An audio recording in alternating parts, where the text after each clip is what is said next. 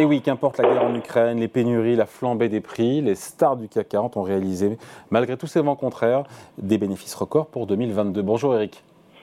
Salut David. Eric Lewin, rédacteur en chef des publications Agora. Euh, je crois que c'est 90% des boîtes, hein, ou plus même, qui ont déjà publié leurs résultats euh, annuels 2022. Il reste, je crois, Thales, Veolia, c'était ce matin. Euh, il reste Vivendi, je crois, dans les prochains jours, c'est ça hein? Ouais, puis il y, a Alstom, Alstom aussi qui était en exercice décalé. Bon, quand on voit les profits cumulés, alors je me suis arrêté il y a une semaine, j'avais lu ce chiffre de 140 milliards d'euros euh, en croissance de quasiment 30%. Euh, c'est record, ça? Ouais, c'est quasiment un record, mais vous savez, en, réalité, on, se gargarise sur ces, sur ces résultats, mais il faut bien comprendre que les entreprises ont vraiment anticipé l'inflation et euh, elles ont passé des hausses de prix sans attendre d'être euh, affectées par les surcoûts. Et ça, c'est très important. C'est-à-dire qu'il y a une grande partie du CAC 40 qui a vraiment ce qu'on appelle un pricing power. Vous avez l'ensemble du luxe, c'est à peu près 25% du, du CAC 40 qui peut largement augmenter ses prix sans que la demande ne recule. Vous avez aussi des valeurs dont on parle peu, Stellantis, Saint-Gobain, Legrand, qui sont également avec cette possibilité. Vous avez le secteur bancaire qui s'est bien porté. Pourquoi? Parce que la hausse des taux euh, a commencé à voir le jour il y a environ euh, neuf mois et que les banques ont pu, notamment tout ce qui est banque de dépôt, reconstituer leurs marges. En plus, si on rajoute la cerise sur le gâteau, c'est que la, grande récession auquel tout le monde pensait n'a absolument pas eu lieu. Certes, il y a un fort ralentissement économique en Europe, mais on n'est toujours pas en récession. Et donc, si vous voulez, comme on a des entreprises qui sont bien gérées, avec beaucoup de réseaux, très rentables, sans récession, eh ben, vous apercevez que les profits sont au rendez-vous. Et d'ailleurs, ce qui est très intéressant en plus, c'est que les boîtes du CAC 40 ont déjà euh, distribué quasiment, ont déjà fait pour 12 milliards d'euros, pardon, de, de, de rachat d'actions depuis le début de l'année. Et a priori, le record de 27 milliards d'euros de l'an dernier va être battu. C'est-à-dire que non seulement les sociétés ont des bons résultats, mais elles sont confiantes parce qu'elles rachètent leurs actions, pensant que justement, euh, c'est une aubaine encore sur leur cours boursier. Donc c'est pour ça qu'on est un peu dans une dynamique qui paraît folle. C'est-à-dire qu'on on, nous parle tous les jours de l'inflation et pourtant vous avez un CAC 40 qui gagne 12% depuis le début de l'année. C'est essentiellement grâce aux très bons résultats des entreprises. Mais comment ils ont euh, fait pour déjouer tous ces vents contraires, encore une fois? Euh, C'est ce décalage entre l'inflation euh, au niveau des qui a, qui a joué plein sur les recettes et euh, pour les coups, ça s'est joué en décalé, c'est ça la, recette miracle? Oui, ouais, c'est ça. Mais, si vous voulez, quand vous avez des pricing on va prendre un exemple d'Hermès. Hermès, ils ont réussi, ils font toujours une renta entre 35 et, 40 mais qu'est-ce qu'ils ont fait Hermès? En l'espace d'un an, 11 de hausse des prix. Donc si vous voulez, si vous arrivez tranquillement à passer des hausses de prix sans que la demande ne ralentisse, eh ben, finalement, c'est tout bénéfice pour vous. Prenons un exemple, je devance un peu puisqu'on devait en parler, mais regardez par exemple Stellantis. Qu'est-ce qui s'est passé sur Stellantis l'an dernier? Les ventes de véhicules sont en recul de 2% en volume. Donc vous dites, oh la vache, ils ont vendu moins de véhicules. Oui, sauf qu'ils vendent des véhicules qui sont beaucoup plus chers. Donc le chiffre d'affaires a augmenté de 18%. Et donc toute la recette des entreprises, c'est d'avoir su maîtriser à merveille ce pricing power, ce qui fait que les entreprises du CAC 40 ont réussi des résultats fantastiques. Maintenant, attention, 2023, ça sera peut-être pas la même chose. D'abord, il y a l'impact de la hausse de l'énergie. Deuxièmement, il y a l'impact quand même des politiques monétaires restrictives qui vont se faire ressentir. Et puis, il y a cette foutue inflation.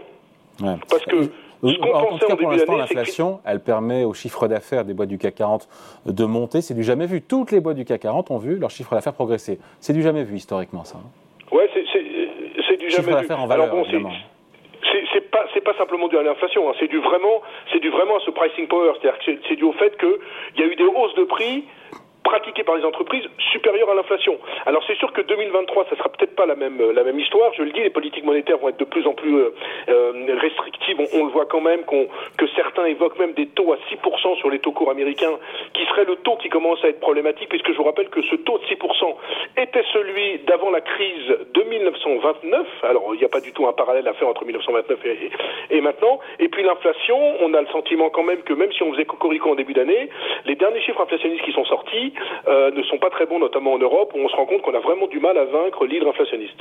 Ouais. Parmi les meilleures publications, vous avez retenu Stellantis et commencé à en parler, Carrefour. Hein.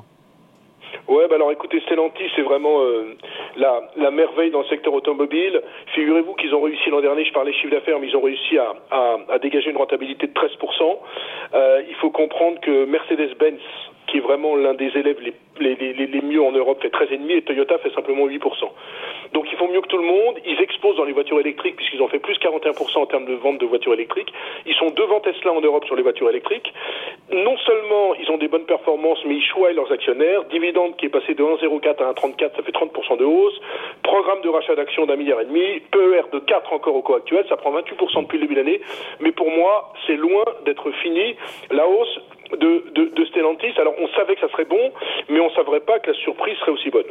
Il y a Carrefour aussi. Car Bon alors Carrefour maintenant, Carrefour, on, Carrefour finalement, la publication a été, a été plutôt bonne, chiffre d'affaires en hausse de 8,5%, euh, on, on, est sur une rentabilité opérationnelle assez faible, mais la distribution c'est traditionnellement faible, 2,6%, et surtout ce qui est intéressant c'est que le, groupe a réussi à, à, dégager un cash flow euh, en hausse de, de, de 48%.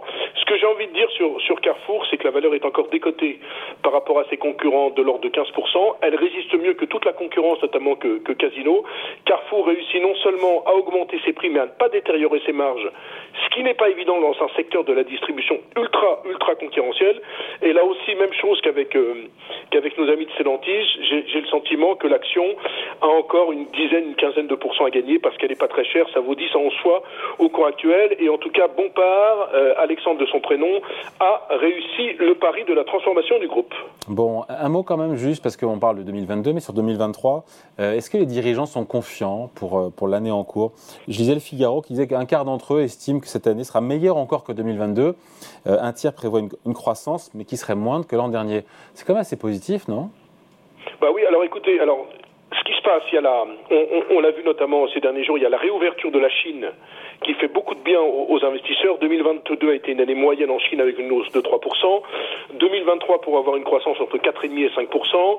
On voit que tous les indicateurs industriels se redressent très nettement en Chine, que l'immobilier aussi, ça a tendance à se redresser, que la consommation des ménages qui représente simplement 38% du PIB, ben les, les, autorités chinoises veulent absolument que cette pondération augmente, qu'elle monte à 50%. Je vous rappelle qu'aux États-Unis c'est 66%. Donc du côté de la Chine, ça peut être un énorme, euh, ça peut être un énorme catalyseur. Et puis du côté de l'Europe, la récession qu'on voyait poindre à l'horizon, il y en a pour l'instant pas. Et du côté des, des, des États-Unis, on se rend bien compte également que même s'il y a peut-être un, un, un, ralentissement, ça ne se voit pas du tout du côté du, du marché de l'emploi, avec une consommation qui tient, comme on l'a vu avec les ventes de biens, de les, les ventes de détail, oui. pardon, qui sont sorties il y a une dizaine de jours. Donc oui, il y a un faisceau euh, d'éléments positifs, mais moi j'ai envie de, de terminer là-dessus, David. En fait, le CAC 40, c'est pas la France. C'est-à-dire que grosso modo, certes, il y a des très bons résultats euh, au sein du CAC 40 parce que c'est des groupes internationalisés qui ont un pricing power, mais quand vous descendez un petit peu dans la cote, pour toutes les PME, c'est extrêmement compliqué. Premièrement, le financement bancaire est de plus en plus compliqué il est évident qu'avec des taux qui montent, eh ben, vous avez moins de projets d'investissement, vous avez moins de projets euh, de, financement acceptés. Et puis les, hausses des coûts de l'énergie qu'on a eu l'année dernière, ça va vraiment se produire, l'impact va se produire sur 2023. Donc on, on risque d'avoir ce qu'on voit depuis le début de l'année. Vous avez un CAC 40 qui gagne 12-13% depuis le début de l'année, et puis un CAC Small qui gagne entre 5 et 6%, tout simplement parce que ça va mal du côté des PME, ça va mal également du côté des startups. Euh, c'est vrai que c'est pas tellement coté, mais j'en parle en, en, deux secondes, parce qu'il y a également des problèmes non seulement de licenciement, parce qu'on se rend compte qu'on a, qu'on a trop augmenté la voilure et qu'on a des gros, gros, gros, gros problèmes de financement dans les startups. Vous avez vu que certaines ont envie de s'adosser. Bref, le CAC 40, c'est quand même pas il simplement l'économie française. Donc on a un baromètre extrêmement positif sur les grandes boîtes, c'est vrai. Le reste, ça peut devenir compliqué et c'est pour ça que moi j'ai envie de dire qu'en France en ce moment, on a une économie vraiment à deux vitesses. Bon, juste sur le cas qui se traite quoi, 13 fois les bénéfices attendus pour 2023, on se dit que c'est pas déconnant non plus à 7200 points. Non, non, c'est pas déconnant. Maintenant, euh, moi, ce que je préférerais, euh, d'un point de vue perso, c'est qu'on retourne sous les 7000 points euh, afin qu'on ait une espèce de, de respiration. maintenant, il faudrait pas quand même que les signaux inflationnistes qu'on a vus ces derniers jours continuent à être très forts, puisque je vous rappelle qu'on s'était dit quoi jusqu'à tout récemment, que les taux courts allaient en, Europe iraient à 3,5, que les taux courts aux États-Unis iraient quoi à 5,5, et là on se rend compte que certains disent ouh là là là non taux court à 4%. En Europe est au cours à 6% aux États-Unis. Si on est dans ce cas de figure, je ne pense pas, je ne pense pas que le CAC 40 euh, restera à, 7002, 7003, mais qu'on sera plutôt à 6006. Donc euh, attention quand même aux prochains chiffres inflationnistes. On a tous le sentiment que l'inflation va être vaincue. C'est pricé à mort par les investisseurs. Il ne faudrait pas qu'on soit pris à contre-pied là-dessus avec une banque centrale qui fait n'importe quoi. Je vous rappelle quand même que Christine Lagarde n'a pas été exceptionnelle depuis le début de la, politique monétaire restrictive, et donc il ne faudrait pas qu'il y ait un dérapage de, de ce côté-là. On se rend compte que bah, qu'elle est qu'elle est un peu non pas à côté de la plaque, mais qu'elle n'est pas très bonne dans son discernement. À noter quand même que les taux longs ne cessent de monter. 10 ans allemands, 10 ans français au plus haut de, depuis 2012. je crois qu'on est à, à 3,20 actuellement sur le 10 ans français, 2,70 sur le 10 ans allemand, 4,05 sur le 10 ans américain. Faudrait pas non plus que de ce côté-là, ça se mette à se tendre beaucoup plus parce que sinon on pourrait vraiment assister à des prises de bénéfices sur le CAC 40. C'est pas sûr, mais ça pourrait en prendre le chemin quand même. Et je vais vous dire une chose, mon cher David, je finis là-dessus. Reperdre 5% sur le CAC 40, il n'y a rien d'exceptionnel dans la mesure où on gagne quand même 30% en l'espace de 5 mois. Allez, merci beaucoup. Point de vue et bilan signé Eric Lewin pour les publications Agora. Salut. Salut David.